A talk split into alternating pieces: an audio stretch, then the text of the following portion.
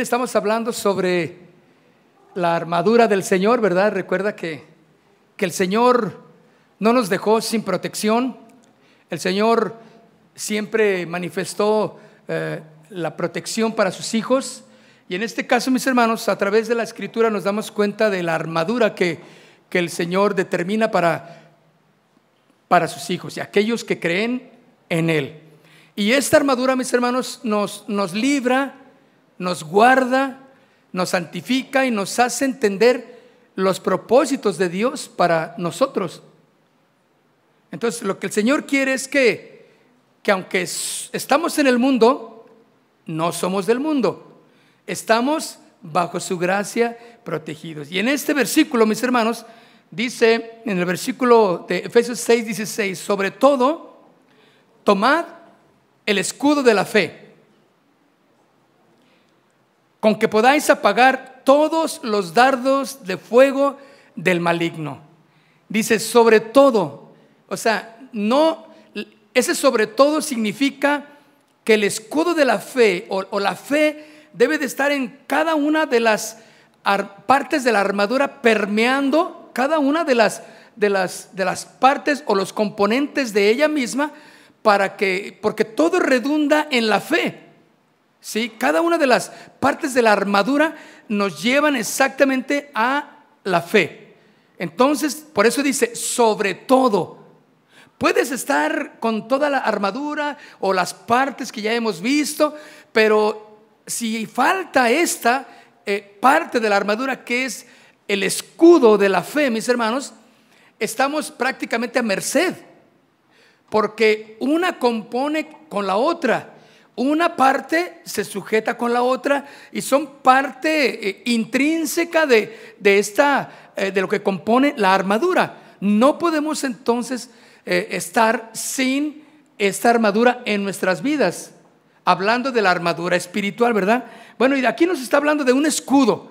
Ustedes saben, pues hemos visto bastantes películas, ¿verdad? Sobre guerreros, sobre el ejército romano. Ah, Muchas, infinitas. A mí me encantan ese tipo de películas, ¿no? Porque, eh, este, bueno, no todas, pero sí la gran mayoría.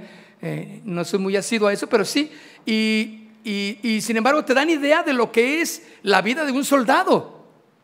E, era, era, no era una vida nada, nada fácil, ¿verdad? Todo lo que tenía que cargar, simplemente el escudo pesaba aproximadamente más de 10 kilos. Y ellos los tenían que traer y cargar en, su, en, su, en su, trayectoria hacia, hacia, hacia, la conquista. Pero también eh, eh, en, el tiempos de batalla eran días, días en los que se duraba peleando. Y el escudo tenía que ser parte de ellos. Entonces se dice que ese escudo aproximadamente de ancho tenía unos 70 centímetros y como metro y medio de altura, exactamente para, para proteger todo lo que era eh, la persona, el soldado completamente. Y, este, esa era la finalidad de ese escudo. Se, dice también que este escudo eh, tenía dos cubiertas de, cuero y que cuando estaban en la pelea se mojaban antes de ir al combate porque el enemigo había descubierto no solamente en lanzar flechas, sino que ahora lanzaban flechas incendiarias. Entonces, una, arma, una, una modernidad más en la flecha, ¿verdad? Ahora vamos a lanzar flechas, pero encendidas.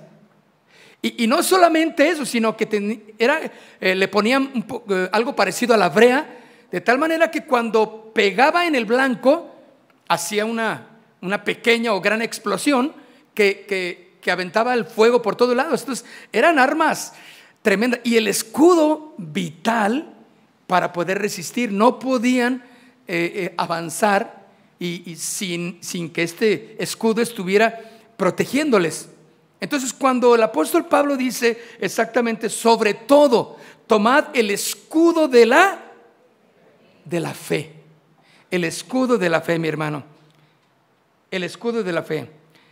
Para entender un poco más lo que es la fe, es tan importante primero que debemos saber cuál es su significado. Y en el autor de Hebreos, mis hermanos, él describe lo que significa la fe. Y lo describe como la realización de algo que no se puede ver. En pocas palabras, es se describe la fe como la realización de algo que no se puede ver. Es exactamente fe. Fíjese que estamos estamos confinados a nuestros sentidos. Nada más. A lo que vemos, a lo que olemos, a lo que tocamos y a lo que sentimos, ¿no? Nada más. Y, ustedes se han fijado que, por ejemplo, hacen estudios de, eh, por ejemplo, de, cómo están nuestros sentidos y si nos desequilibran un poquito en algún ejercicio que nos hagan, inmediatamente o nos, o, no, o nos mareamos o no vemos bien, o por ejemplo te dicen, a ver, ¿qué color es este? Y tú dices, pues es amarillo. No, no es amarillo. Y tú dices, es rojo. Yo no lo veo rojo porque te, te, te, este, te hacen eh, ver de tal manera, te, te, ¿cómo le llaman? Te alteran tus sentidos porque estamos confinados a nuestros sentidos naturales y de ahí no te sacan. Entonces, si tú no ves como Tomás, si tú no tocas como Tomás, pues no, no voy a creer. Es exactamente el significado de la fe, ¿sí? La realización de algo que no podemos ver. Hebreos, vaya conmigo al capítulo 11 de Hebreos. Fíjese qué tremendo que estamos confinados a nuestros sentidos, ¿verdad? ¿No le ha pasado que hay personas que se enferman, por ejemplo, del oído y, y pierden el equilibrio? Y van hasta caminando chuecos. Y les dicen, oye, ¿y por qué caminas chueco? No, no, no, no estoy bien. es que está mal de su, de, su, oído. O sea, el, equilibrio acá en, en, sus sentidos eh, no está bien. Entonces, aunque él no se da cuenta, pues él piensa que va bien, pero está caminando chueco. ¿Le ha pasado? Bueno, o ha visto en alguien, ¿verdad? Que eso es bien importante. O sea, el, el tener el equilibrio pero no cabe duda que estamos confinados a los sentidos naturales. Entonces, cuando nos hablan de la fe, no, no, no, no, pues ¿qué es eso? No, no le entro. A ver, ¿cómo no? ¿Cómo? Y, nos queremos dar la, el, el, valor de que somos como muy científicos. A ver, no, no, yo necesito comprobaciones. ¿Para qué si tantas cosas que haces y comprobadas están?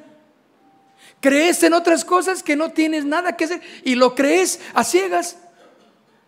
Pero te hablan de la palabra del Señor, te hablan de verdaderamente confiar y poner tu fe como el escudo de la fe en el Señor. Y ahí si uno pone este, el, grito en el cielo, ¿verdad? A ver, yo necesito comprobación. ¿Cuántas cosas no comprobamos? No sabemos ni qué. Es más, el motor de tu auto, tú no sabes cómo funciona. La gran mayoría, pues, no estudiamos mecánica, pero yo no sé cómo funciona. Pero yo nomás agarro una llave, le doy la vuelta y jaló y le meto velocidad y me voy. Pero hasta ahí. Pero por adentro yo, yo no sé qué onda. Yo soy de los que se descompuso el auto ahí en la esquina y levanto el cofre a ver si Dios me da alguna sabiduría ahí. Como algunos de ustedes también. Le golpeas la batería y le golpeas ahí la puerta y pues no, ¿qué más haces, no? Y no, pues, ah, no sé, ah, estar muy ni sabes, pero tú supones que ya no jaló. Bueno, y, muchas cosas de estas las, hacemos y, usamos de cosas, pero no, no sabemos ni, cómo son. Entonces, en cierta forma, confiamos en nuestros artículos, ¿sí o no? Tú confías en tu auto que vas a salir y si va a tener batería y no se han robado la computadora. Y va a jalar y vas a andar y te va a llevar. No sabes cómo, pero te lleva.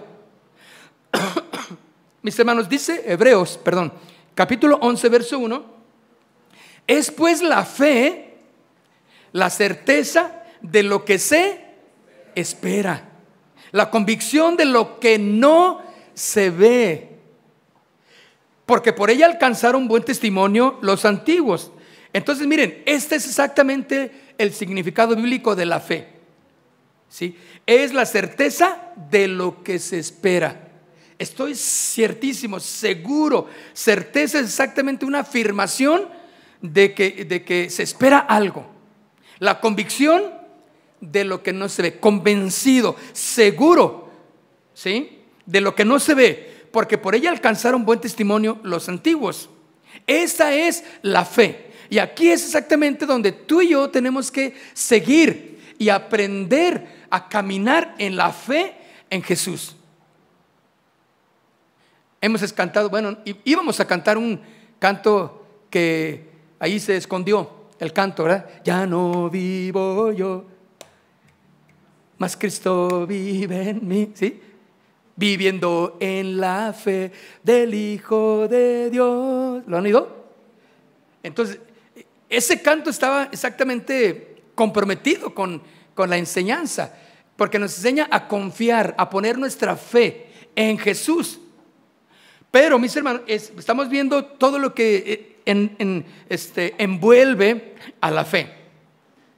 La palabra fe, mis hermanos, en el Nuevo Testamento es traducida de la palabra griega pistis, que quiere decir firme persuasión, una firme persuasión. Ahora, la fe es la creencia y la convicción inquebrantable en las promesas de Dios. Cuando yo estoy hablando de esto, mis hermanos, Tú tienes que analizar si tu fe es así como, como es su significado. Porque una fe a ciegas, mis hermanos, no es válido. ¿Están de acuerdo? Vamos a creer en las promesas del Señor que se cumplen, que son verídicas, ¿sí? Y que serán hasta el fin de los tiempos. Esa, entonces ahí podemos poner nuestra fe. La fe entonces es la creencia y la convicción inquebrantable en las ¿qué? promesas de Dios. Inquebrantable. Yo creo la promesa de Dios. Yo creo la palabra del Señor. Esa es una fe inquebrantable. Este, en este capítulo que vimos de Hebreos 11, mis hermanos, aquí destaca a los hombres y las mujeres de la fe, héroes de la fe. Ahí mismo en Hebreos 11, pero en el verso 13, mire lo que dice Hebreos 11, verso 13, conforme a la, ¿qué? Conforme a la fe. Ahí está una vez más esa palabra. O sea, conforme a la convicción, conforme a la certeza, a lo que no vi, pero que ahí va a estar, pero que se va a cumplir. Eso va en contra de los sentidos naturales, ¿sí o no? Porque tú y yo podemos estar como Tomás, hasta no ver y hasta no tocar. De otra manera, no, ¿verdad? Pero miren lo que dice, conforme a la fe, a la creencia, mis hermanos. Este escudo de la fe debe de estar tan, tan firme, tan seguro, tan certero en ti, que puedas creer lo que Dios dice que debes de creer. Porque hay un enemigo que está y va a tratar de que no creas lo que Dios dijo. Que no creas lo que Dios dijo que se haría. Que no creas en sus palabras. Y, te va a decir, Dios no cumple. Y te va a decir cuánta cosa. Pero si tu escudo de la fe, como un hijo de Dios, como un cristiano, está firme, está certero, con una convicción tal que Él lo va a hacer. Él lo va a hacer porque lo dijo. Ah, entonces estás rechazando los dardos de fuego del maligno en tu vida. Entonces dice este versículo 13, conforme a la fe, murieron. ¡Ey! ¿Se murieron? Ah, no. No, entonces no. ¿Cómo que se murieron? Yo pensé que no se iban a morir. Quiere decir, mis hermanos, que aunque nosotros oramos y pedimos y tenemos fe, mis hermanos, Dios es soberano y puede cumplir en el tiempo en que tú lo veas o también en el tiempo en que tú no vas a poder estar o ver lo que Dios prometió. Pero por eso dice aquí, conforme a la fe, murieron. Se fueron sin haber visto cumplida la promesa en sus vidas, porque dice aquí más adelante, conforme a la fe, murieron todos estos sin haber recibido lo prometido, sino mirándolo de lejos y creyéndolo y saludándolo. Fíjense bien. ¿Qué, qué escena? Yo creo que ya viejitos dijeron, no, ya no lo vi. Bueno, Señor, este, mi promesa, ahí te la dejo, ahí cúmplesela a mis hijos. Dales la herencia que me ibas a dar a mí y, y, y adiós. Eso no significa una derrota. Esto no significa que Dios no, no haya cumplido su promesa, Él la cumplió. Los mortales no la dieron. Y mucho tal vez de lo que Dios prometió que haría contigo, o con tu familia, o con tus hijos, no lo vas a ver. Pero sí puedes decirles, adiós, Dios lo va a hacer, hijos. sí. Te despides de tu gente y dices, yo lo creo, Dios lo va a hacer. Ay, pero ¿cómo se te ocurre dar gracias y, crees que Dios lo va a hacer y estás viendo cómo estás? Dios lo va a hacer, hermano. Yo me voy en paz y porque el Señor está conmigo. Órale, eso es fe. Tienes un escudo que protege de la fe, que protege tu vida contra lo que los otros y Satanás digan. Porque tú estás seguro. Por eso dice aquí, creyéndolo y saludándolo y confesando que eran extranjeros y peregrinos sobre esta tierra. Porque Dios les dijo, yo te voy a llevar una tierra, te voy a dar una tierra prometida donde fluye leche y miel. Señor, ¿sí lo harás? Sí. Y, no les dijo, ustedes no lo van a ver, se van a morir antes, pero confíen. No. Porque la idea era que ellos confiaran. Que fueran hombres, por eso son los héroes de la fe de Hebreos 11. Y ahí dice todo lo que pasaron. Mis hermanos, Dios no nos dijo nunca que no, nos iban a suceder cosas que fueran, que no fueran de nuestro agrado. Todo, iba, iba a haber de todo en, en nuestra vida. Pero, pero el Señor está ahí con nosotros, afirmando nuestra fe, dándonos la confianza, la seguridad de que aunque pase lo que pase, Él está con nosotros. Y si Dios está conmigo, ¿quién contra mí? Entonces eran extranjeros peregrinos sobre la tierra. Ahora, la fe de ellos, mis hermanos, su creencia inquebrantable en las promesas de Dios, les permitió vencer las trampas y ataques de Satanás. Exactamente. Hebreos ahí mismo, pero brinquemos al verso 24 de Hebreos 11, 24. ¿Qué dice al principio? Por la fe. Ahí está una vez más la creencia inquebrantable en las promesas. Dios lo dijo, mi hermano.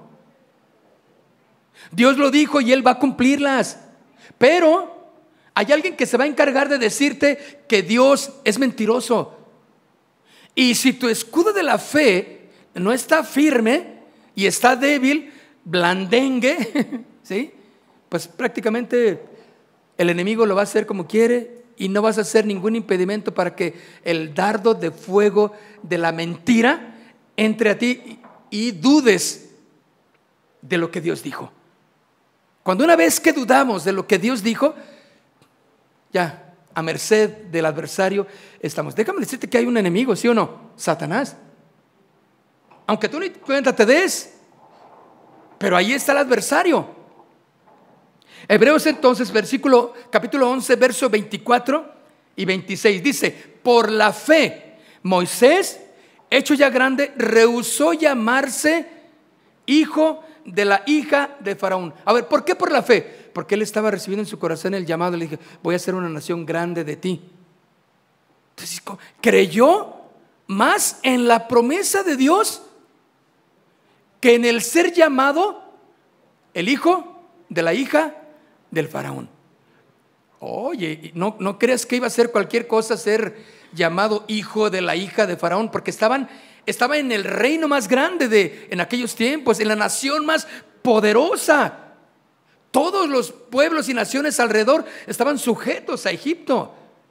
Entonces, y, te imaginas el poderío, la riqueza, la influencia que representaba ser simplemente llamado el hijo de la hija del faraón. Nada más con eso, chécate.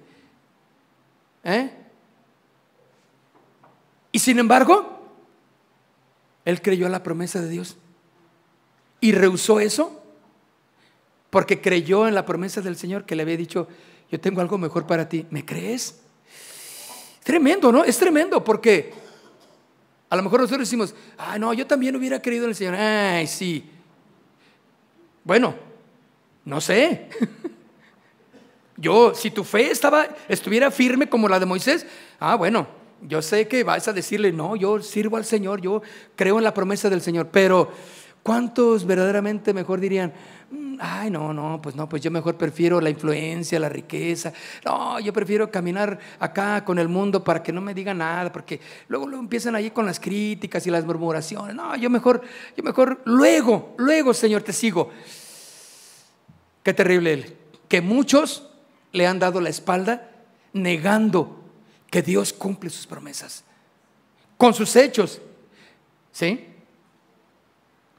Dice, entonces dice aquí, eh, ser llamado hijo de la hija de Faraón, escogiendo antes ser maltratado con el pueblo de Dios, porque eh, dice, que gozar de los deleites temporales del pecado, teniendo por mayores riquezas, ahí están, ahí está el precio, el vituperio de Cristo, que los tesoros de los egipcios.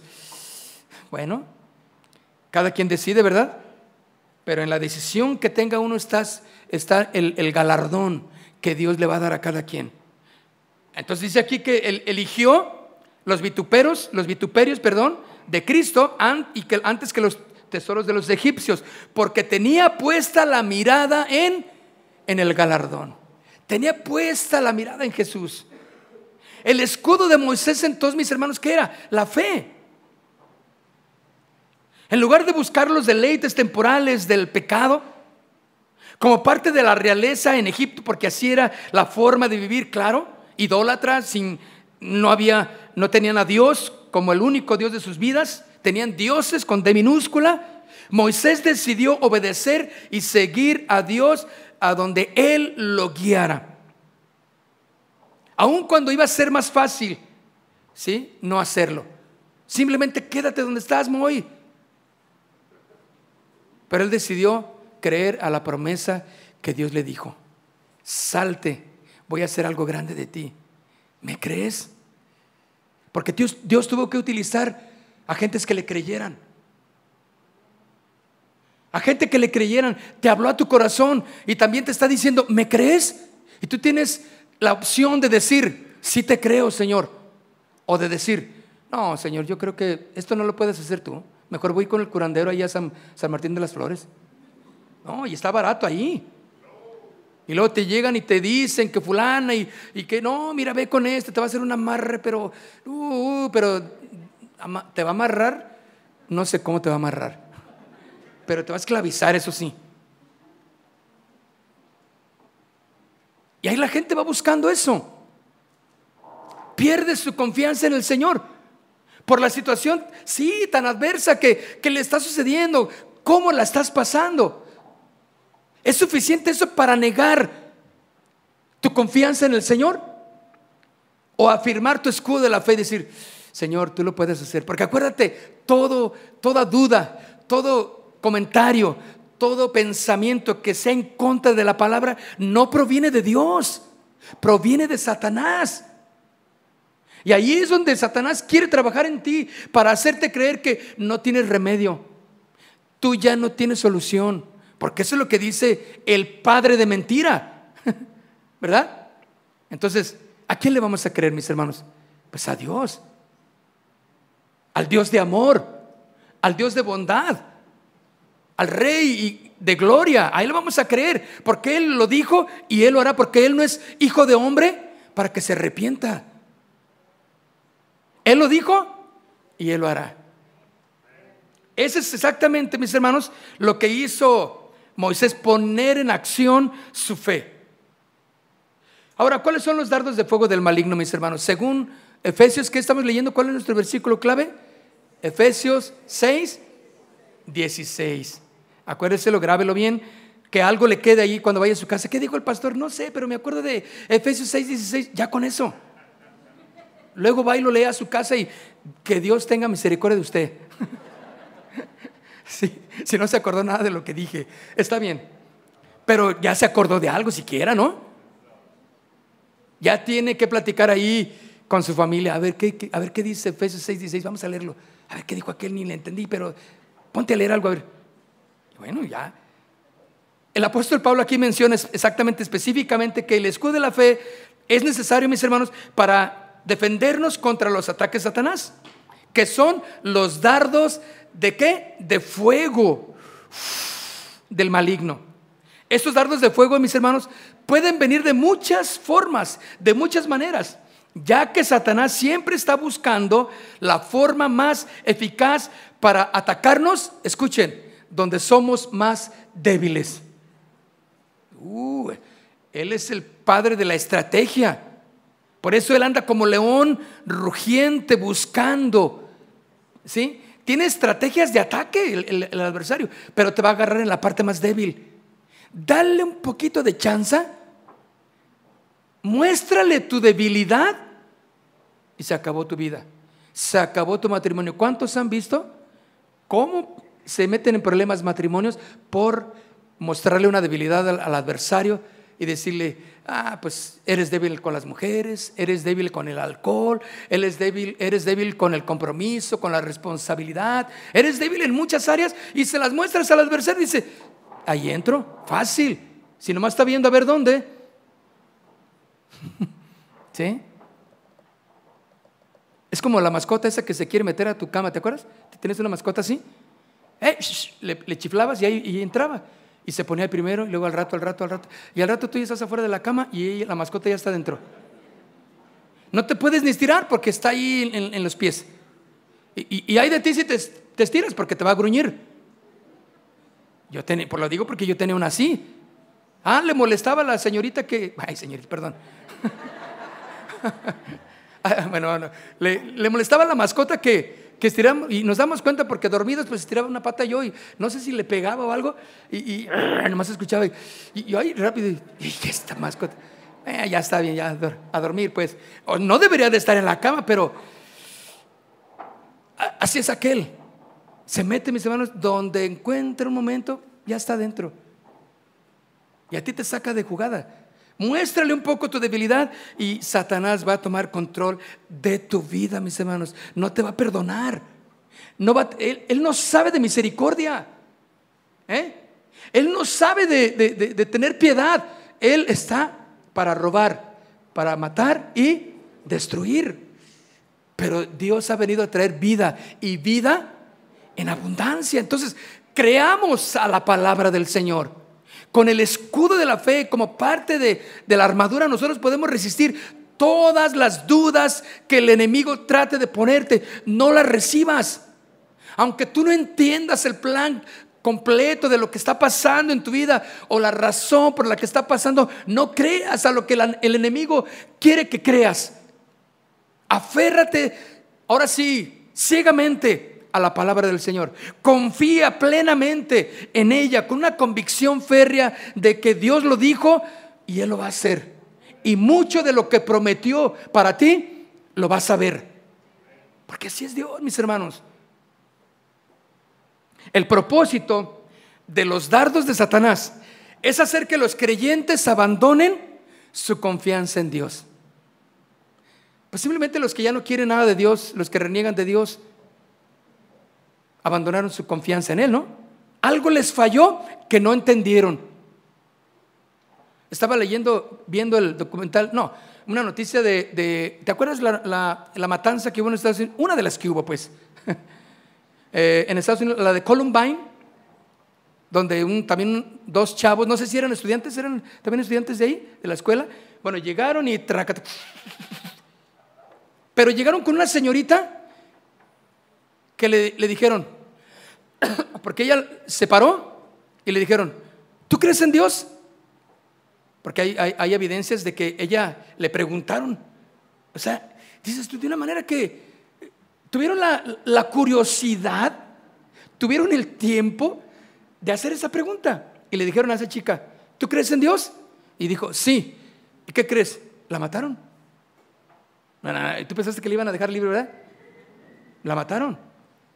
Y fue una de las tantas que mataron. Y después investigando, pues claro, investigan a todos y, vieron que ella verdaderamente era una cristiana que tenía eh, un poco tiempo que había renovado su entrega al Señor, porque en su diario que le encontraron en casa, lo permitieron que lo vieran, lo y se hizo una película de ella eh, en, en relación a ese caso, ¿no? Pero dices, ¿la mataron? Pero su convicción fue tan firme que digo, sí creo en Dios. Y, ese, ese mensaje yo lo estaba leyendo, eh, oyendo más bien, fue, me dejó, dije, qué convicción tan, tan, tan firme. A lo mejor eh, eh, en ese momento pues el Señor te da una fuerza tremenda para responder sí, porque no estaba fácil, fácil la cosa, ¿no? Pero mis hermanos, el propósito de los dardos de Satanás es hacer que abandones tu confianza en Dios. Y claro, Satanás te va a decir que él tiene la razón. Y tú vas a decir, sí, sí tiene la razón, Sata. Bueno, no le vas a decir así, perdón. Pero el que no cree en Dios, pues va a decir, ah, sí, Dios, pues no creo que tú tengas la... No, no creo que tú... Fíjense, oran a Dios, pero no le creen. Porque si le pueden decir a Dios, no, yo no te creo, la verdad. No, me, fallaste. No, la verdad no, no puedo creer en eso. Que, yo no creo que tú seas amor, porque mira, lo único que he recibido son decepciones. Porque mira, mi novio me acaba de cortar. El, perro ya, no, ya lo corrieron de la casa. Este, ya no tengo nada aquí. No sé, ya se acabó tu vida con eso. Y Satanás viene y te dice, ya ves, te dije que creyeras en mí mejor. Y ahí van, ¿verdad? Los esfuerzos, mis hermanos, fíjense bien, para justificar la fornicación o el adulterio en el nombre de la gracia de Dios, con el argumento utilizado por algunos de que el sexo fue creado por Dios, y es una verdad a medias, claro, de que el sexo fue creado por Dios. ¿Están de acuerdo conmigo? Sí, Dios puso el sexo en el, en el hombre y en el sexo en la mujer también, pero dice, y con el argumento de que Dios creó el sexo, y fue creado por Dios y que todas las cosas creadas por Dios son buenas, esto es para pervertir la lógica que contradice la palabra del Señor. Porque el adversario dice, no, no, no, no, tú, si no estás a gusto con ella, vete con él. Y si Pedro no está a gusto con Pedro, pues Pedro vete con Juan. Y ahí todos contra todos, y, y que al cabo no importa, todo es lo mismo, es amor. No, Dios puso lineamientos, hermanos el, para el hombre es la mujer y para la mujer es el hombre. Eso no va a cambiar nunca. ¿Están conmigo? Eso no va a cambiar. Pero el adversario, en, aras de, la libertad, ¿sí? de, exponer una lógica que contradice la palabra del Señor, porque Satanás siempre va a contradecir todo lo que Dios diga. Y todo lo que Dios haga, Satanás lo va a contradecir. Por eso, mis hermanos, nosotros tenemos que aprender a, entender los propósitos de Dios. Que el sexo es creado por Dios en sus límites, en sus tiempos correctos y en la forma correcta que Dios estableció para que sea una bendición como debe de ser. ¿Están de acuerdo conmigo? Tratar de justificar el matrimonio con un incrédulo, este punto ahí yo lo, lo vi, dije, lo voy a poner y espero que, eh, eh, este, quede claro, no me voy a meter mucho en ese asunto, ¿verdad? Pero lo dejo así como para que digan, ¿con quién ando? ¿Quién es mi novio? No es cristiano, entonces ¿qué ando haciendo ahí? Ok. Tratar de justificar el matrimonio con un incrédulo, arguyendo que la relación es tan bella que debe de ser de Dios. Ay, pero es que es tan bueno, ¿sí o no? Dios dijo, ¿qué tiene la luz con las tinieblas. ¿Qué, convenian, eh, ¿Qué convenio tiene Belial con Dios? Nada. Pero sin embargo, Satanás tiene sus propósitos también, ¿verdad? Entonces, se justifican arguyendo que la relación, como es tan bella y ay, me trata también, es más, me trata mejor que, que los que van a la iglesia, dice la señorita, ¿no? Y dices, no, mi hija, pero es que mira, esa es nada más una treta para apresarte y vas a ver cuando ya tenga ahí autoridad sobre de ti, te va a ir como en feria. ¿Cuántos pueden decir, sí, cierto? Así bajita la mano, dígamelo. Digo, para no herir susceptibilidades, ¿no? Sí, cierto, lo ves y dices, no, este nomás está, ahorita está bien sedita, bien bonita, y que, que, que, te acompaño a la iglesia, pero nomás se casan y es un pillín, porque así era. Su naturaleza es de pillo. Y ya que se casó contigo, ¿qué crees? ¿Que te va a dejar ir a la iglesia? A lo mejor la primera semana sí, o el mes, porque anda todavía así como en muy enamorado. Pero ya cuando dices. ¿Ya qué vas a la iglesia? Ya déjate ir a la iglesia, ya no vayas. Hasta te impide que vayas a ver a tus familiares, es más. Uh, pero no que era tan amoroso. En aras exactamente Sí, de que iba tan bien la relación y tan bonita y, se conocieron así como, como fue de Dios porque nos conocimos y le echas ahí, ahí romanticismo a tu relación. Simplemente, mis hermanos, si es, si es un incrédulo, no tienes gran garantía de que vayan a hacer y terminar bien las cosas. Esto es o hacer la voluntad del enemigo o hacer la voluntad de Dios, perdón. Dudar, mis hermanos, de Dios es no creerle. Pecar es creerle a Satanás y seguir la justicia es creerle a Dios. Por esta razón decimos que la fe es nuestro escudo de protección, porque creemos en Dios. Observe lo que Pablo dice en Efesios 6:11. Efesios 6:11 en nuestro son parte de nuestros versículos claves en el libro de Efesios 6 11, dice, vestíos de qué? De toda la armadura. O sea, todavía no íbamos al, al, verso 16, que del, que del 10 en adelante, no, del, del 12 en adelante empezaba la armadura, pero todavía no, pero sin embargo dice aquí, vestíos de toda la armadura de Dios. Qué imponente espiritualmente se ve un cristiano con la armadura del Señor. No, no, así como, no, no, no, ni, qué actor de película, no, no, tremendo, guapo, así como fuerte, este, valiente, con la armadura del Señor. Pero te la quitas, hermano, y te ves un pobre pillín. No puedes. Pero dice aquí, vístase con toda la armadura. Porque la armadura de Dios, mis hermanos, nos protege y nos, y nos oculta nuestras imperfecciones. ¿Sí? ¿Se han puesto? Bueno, yo sé que sí. Las mujeres cuando andan con sus fajas. Hola, hermano. Ah, no, perdón. Este, bueno, eso, eso, no lo diría en ellas, ¿verdad? Pero sí. ¿Qué pasó? Y, se siente que no puede hablar porque se sienta derechita y porque trae una, una faja, ¿verdad? A lo mejor por eso los veo ahorita muy derechitos. O derechitas porque traen una fajita que les está cubriendo qué? Pues las imperfecciones que se... ¿Sabe por qué salieron? ¿Verdad? Pero pues unos tacos de cabeza todos los días, unas tortas ahogadas, hermanos, son la evidencia de que las imperfecciones pues salen, una coca bien rica ahí con un pozolito, ¿a poco no?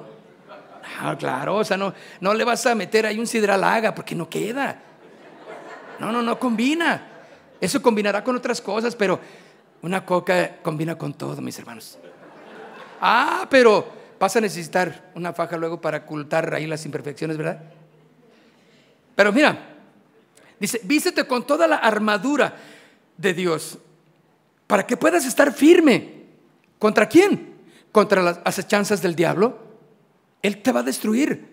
Ahorita lo bromeamos bien, bien a todo dar para que se sientan a gusto, pero es cosa seria, mis hermanos. Satanás va a destruirte si le permites que penetre la armadura que Dios ha provisto para ti. Tu escudo de la fe es vital para protegerte y te van a aventar eh, eh, dardos de fuego que van a intentar penetrar, pero debe de estar tu escudo fortalecido.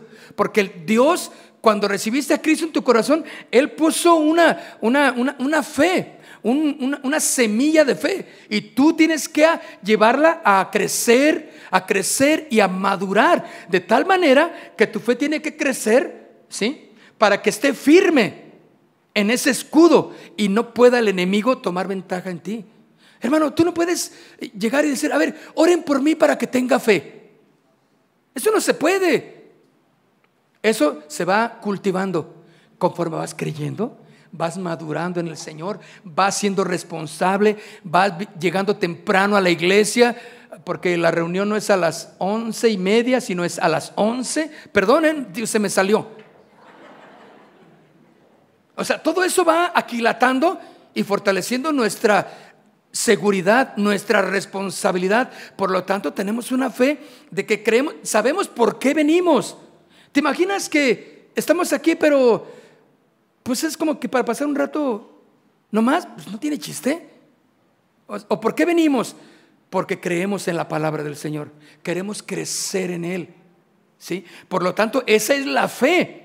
Pero tiene que ir cultivándose a mayor, a mayor crecimiento, ¿sí? Porque los ataques del enemigo van cada vez mayores sobre nosotros. Por eso dice Efesios 6:11, para que puedan estar firmes contra las acechanzas de, del diablo. Ciertamente, mis hermanos, Satanás es un adversario astuto, claro. ¿Recuerdan cuando a Eva le dijo exactamente en el jardín del Edén? Tomándola con la fruta que era agradable a los ojos y diciéndole que ella le traería sabiduría. En Génesis 3.6, nada más lo dejo de registro, usted haga su anotación. Génesis 3.6 Ahí dice, dice, vio la mujer que el árbol era bueno para comer y que era agradable a los ojos y árbol codiciable para alcanzar la sabiduría y tomó de su fruto y comió. ¿Qué le dijo Dios? Que no comiera. ¿Y qué le dijo Satanás? Come. ¿Qué le dijo Dios? No comas. ¿Y qué le dijo la serpiente? Come. ¿Qué hizo Eva?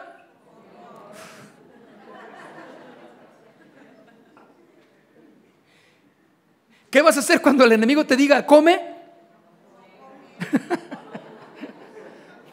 no comas. ¿Qué, cosa, no? Dios le dijo a, Eva, ese no. Ah, no, pero parece que le dijo, como dicen nuestros papás cuando nos regañaban, ah, pero parece que te dije, agárralo. ¿Se acuerdan que así nos regañaban? los leves regaños que nos daban, claro, porque había otros chanclas voladoras y, nopales este, encendidos también. Pero te decían así, ah, pero parece que te dije, hazlo, porque ahí vas. Exactamente lo que pasó con Eva, mi hermano. Eva le creyó a Satanás. Cuando Dios le había dicho, Dios le había dicho, no comas de eso. Ahí estaba para que ella diferenciara, perdón, diferenciara, para que analizara lo bueno y lo malo, lo que Dios decía, para que gustara de la, de la, de la verdad de Dios, para que creciera, para que madurara. Pero no, la echó a perder. Comió. Eh, perdón, Pablo advirtió a la iglesia en Corinto acerca de las estrategias que Satanás usa contra nosotros.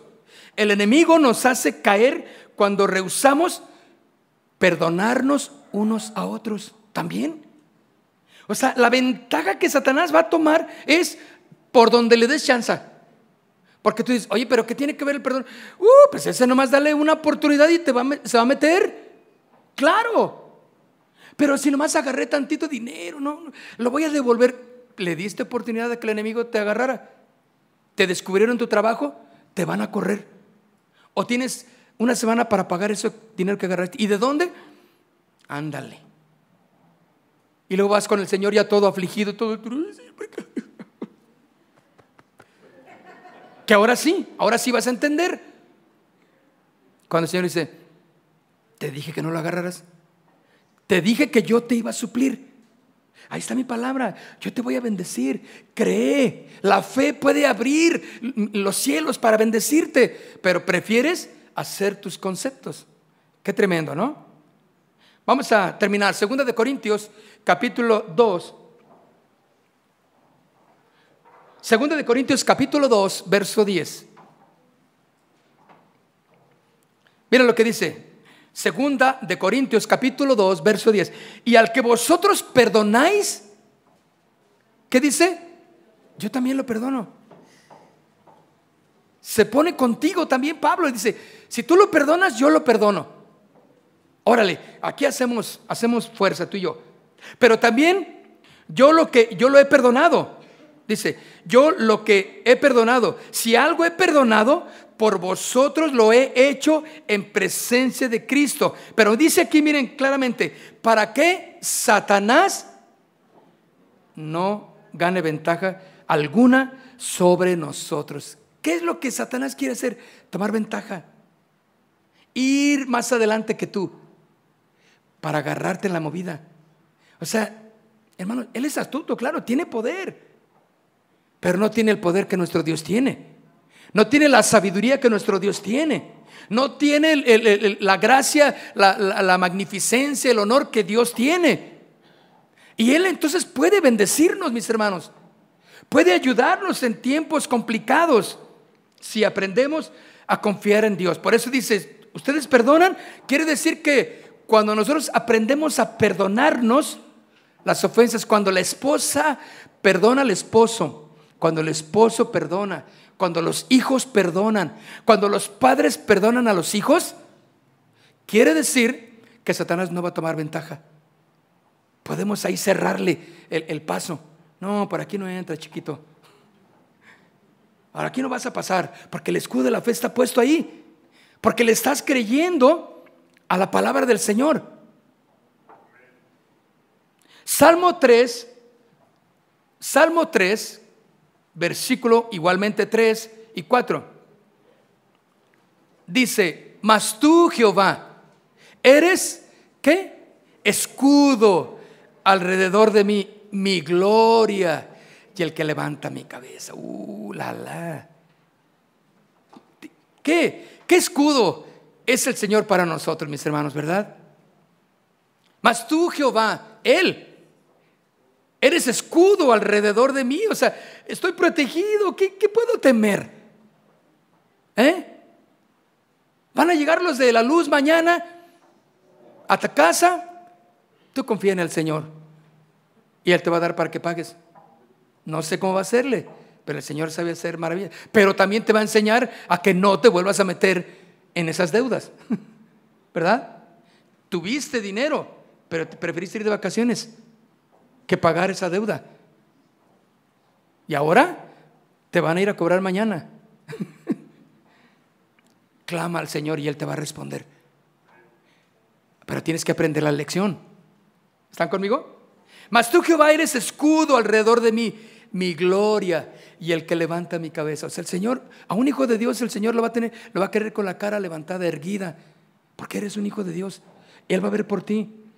Y Satanás te va a querer traer arrastrado, allí pisoteándote y, que, estés allá abajo y, no, que, ni siquiera la mirada puede levantar de vergüenza, de pena, de, que, de que todos te discriminan y todos te, te, dicen, te hacen fuchi.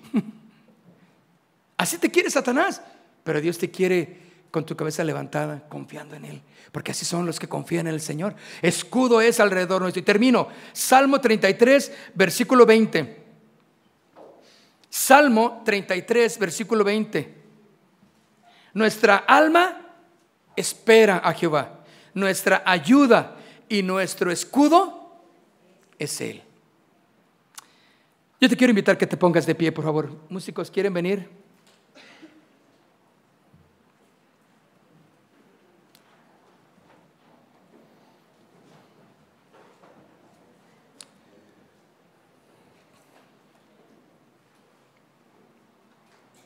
¿Qué es lo que está cautivando tu corazón, mis hermanos? ¿La fe en Jesucristo? ¿O tu confianza en ti mismo? ¿Descuidando tu, tu escudo de la fe? Cierra tus ojos, yo te quiero invitar que hagamos una, una, un examen en tu corazón y le digas, Señor, ah, yo he dudado de ti, Señor. Yo he dudado de... Yo pensé que no podía sacarme de esta, Señor. Yo quiero aprender la lección. No debí meterme en esto, no debía hacer caso a esto, no debía hacerle caso a él ni a ella, sino creer en tu palabra, Señor. Pero aquí estoy en esta tarde, confiando en tus promesas, Señor. Aquí estoy, Señor. Yo no sé cuál sea tu situación, pero confía en el Señor. El Señor te ama. No quiere verte así, no quiere verte triste ni preocupado. No quiere verte como Satanás te tiene si tu caso es así, levanta tu rostro al Señor y dile, Señor, perdóname. Dudé, Señor, de ti. Le hice caso más a mis sentimientos y me envolví en una relación que no era una relación correcta. Dios, perdóname, Señor, y yo quiero enderezar mi caminar contigo, Dios.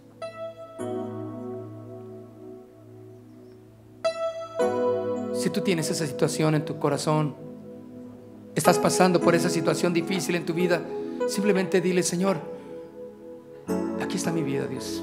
He dudado, sí, perdóname, y no, no tengo eh, que decir otra cosa más. Es que sí he dudado, perdóname, Señor. Vi tu mano poderosa tiempo atrás, Señor, cómo lo hiciste. Y, hoy dudé, Señor, de que tú lo puedas hacer. Ese dolor, esa enfermedad, esa situación. Pensé que no lo ibas a hacer, Señor. Pero si quieres mi corazón, aquí está. Ahora yo te invito a que levantes tus manos. Que levantes tus manos y te ofrezcas al Señor y le digas, aquí está el Señor. He vivido una religión. He vivido una iglesia. No te he vivido a ti, Señor, en mi corazón. He vivido una costumbre en un lugar. Y eso no debe de ser. Satanás viene y mete dudas de que todo está mal, de que nada están haciendo bien, de que para qué estás creyendo en eso. Tal vez tú tenías dudas hoy para venir porque pensaste que, que Dios no era real, pero Él es real en tu corazón. Él te muestra en este momento que hay en tu corazón, Él te ama. Él es real en tu corazón. Y Él te abraza con ese abrazo de amor. Él te abraza en este momento con ese abrazo que, que derrite tu, esa duda que tú tenías. ¿Pensaste que no le interesabas a nadie? Pues a Dios le interesas, principalmente a Él. Y nos interesas a nosotros también. Si hay alguien que quiera pasar aquí adelante, yo quiero invitarlo a que venga con ese valor de decisión y de entregarle eso, eso que hay en su corazón al Señor y derramar su corazón delante de Dios. Venga aquí adelante. Si tú pensaste que esa enfermedad, que esa situación, Dios no puede hacerlo, nada más darle la oportunidad. Bien, hermanito, venga. Todo ojo cerrado. Vamos a permitir que pasen. Sí, aquí están, Señor, los valientes. Aquellos que dudaron en un momento, Señor, no creyeron en tus promesas pero se han decidido en esta, en esta tarde a confesarse delante de ti, Señor. Y que puedan sentir una vez más tu amor, Señor. En el nombre de Jesús. En el nombre de Jesús. Aleluya.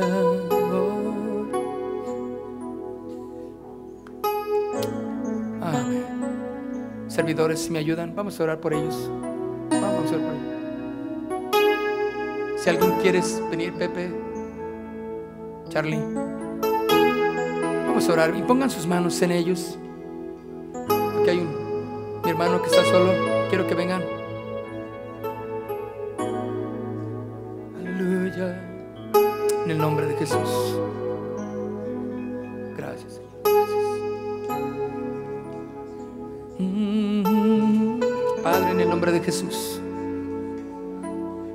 ¿Qué situación está pasando, Dios? Aquí están, Señor. Aquí están, Señor. Toma, Señor. Toma su vida, Padre. Toma su vida, Señor. Oh, en el nombre de Jesús. En el nombre de Jesús. Perdónanos, Señor, si hemos dudado de ti. Perdónanos si hemos fallado, Señor, en, en no creer que lo puedes hacer. Y como dice una alabanza que entonamos muchos años atrás, puede hacerlo otra vez. Su gran poder es el mismo. No cambiará. Seguro estoy. Si Dios ha hecho un milagro, Dios lo puede hacer otra vez. En el nombre de Jesús, ponga sus manos con autoridad. Iglesia, extienda sus manos hacia acá y vamos a orar por ellos. Padre, en el nombre de Jesús, piense que aquí adelante está su familiar. Piense que aquí adelante está alguien de sus hijos, alguien su mamá. Piense que aquí está su papá. Piense que alguien muy querido de usted está aquí adelante, pasó adelante. Y ore con esa carga. Señor, en el nombre de Jesús. En el nombre de Jesús, pon tu mano poderosa, Señor. Restaura, Señor, este corazón. Restaura, Señor. Y muestra, Señor, tu poder. Muestra tu poder, Señor, en ella. Que esa confianza, esa fe, esa seguridad certera en sus corazones vaya en aumento hoy, Señor. Y, y ciertamente hemos fallado, sí. Pero aquí estamos delante de ti, Señor. Reconociendo, sí, que fallamos. Pero tú no fallas, Señor. Perdónanos por dudar de tu poder. Perdónanos por dudar de tu amor. Perdónanos por dudar de tu autoridad, Señor. En el nombre de Jesús. En el nombre de Jesús. Oh, En el nombre de Jesús. Mueve, Señor, tu poder. Tu amor, Señor. Abraza a cada uno de los que han pasado aquí adelante, Señor. Abrázalos con tu amor. Que ellos puedan sentir ese amor, Señor. Padre, en el nombre de Jesús. Oh, Señor, tú lo haces.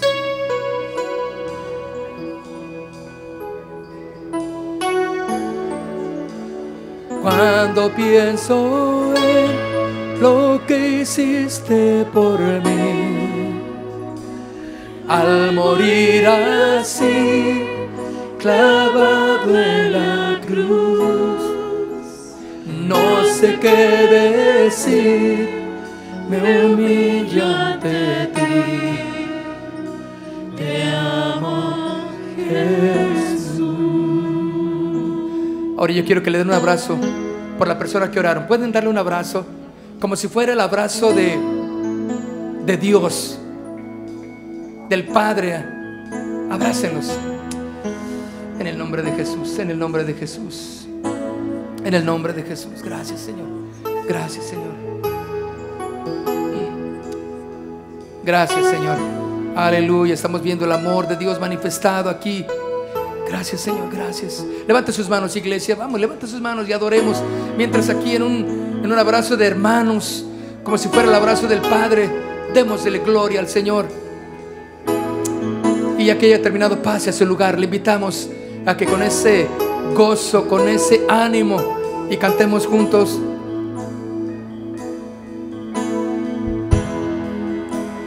Tu amor por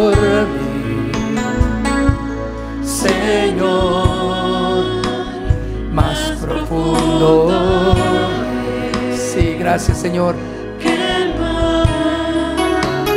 Más alto que el cielo está tu inmenso amor. Vamos, dilo otra vez. Tu amor por mí tu amor es más grande, Señor. Más profundo, más profundo es. Que mar, más alto que el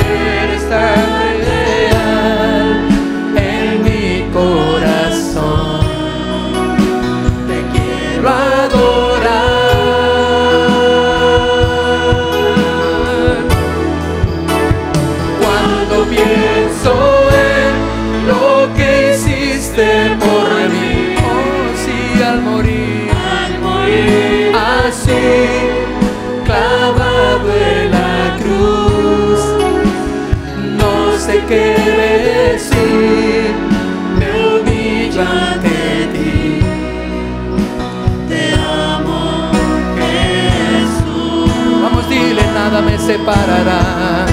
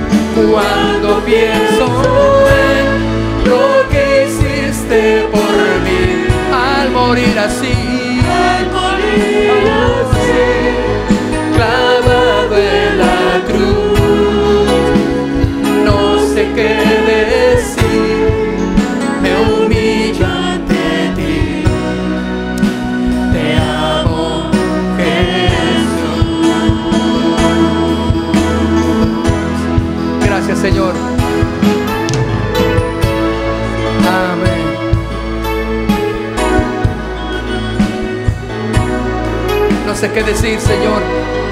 Simplemente gracias por haberme perdonado, por haberme amado una vez más. Gracias por haber derramado tu amor. Gracias, Señor, por tu fidelidad, por darme esa armadura, el escudo de la fe. Ahora, Señor, yo estoy más firme que nunca, sabiendo que tus promesas son verdades que puedo creer en ellas. Gracias, Señor.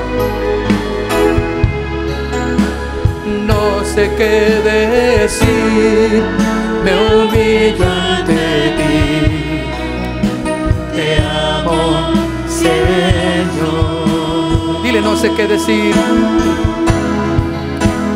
No sé qué decir, me humillo ante ti. Una vez más, dile, no sé qué decir. No sé qué decir, me humillo ante ti. Vamos, dile, te amo, Jesús.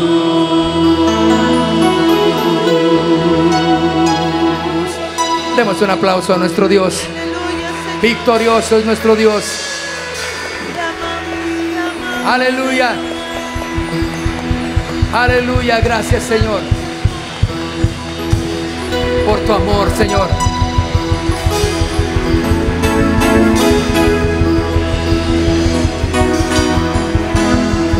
Aleluya, gracias Señor. Te amamos Jesús. Te amamos Señor. Aleluya.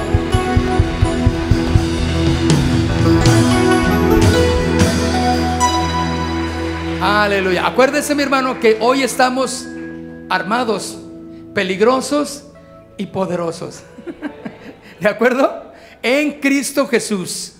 Amén. Dele un like al que está hablando con usted. Salúdelo. Mis hermanos, Dios les bendiga. Gracias por haber estado con nosotros. Es un placer verle. Eh, esperamos verle la siguiente semana también que tenemos nuestra reunión a las 8 o a las 11.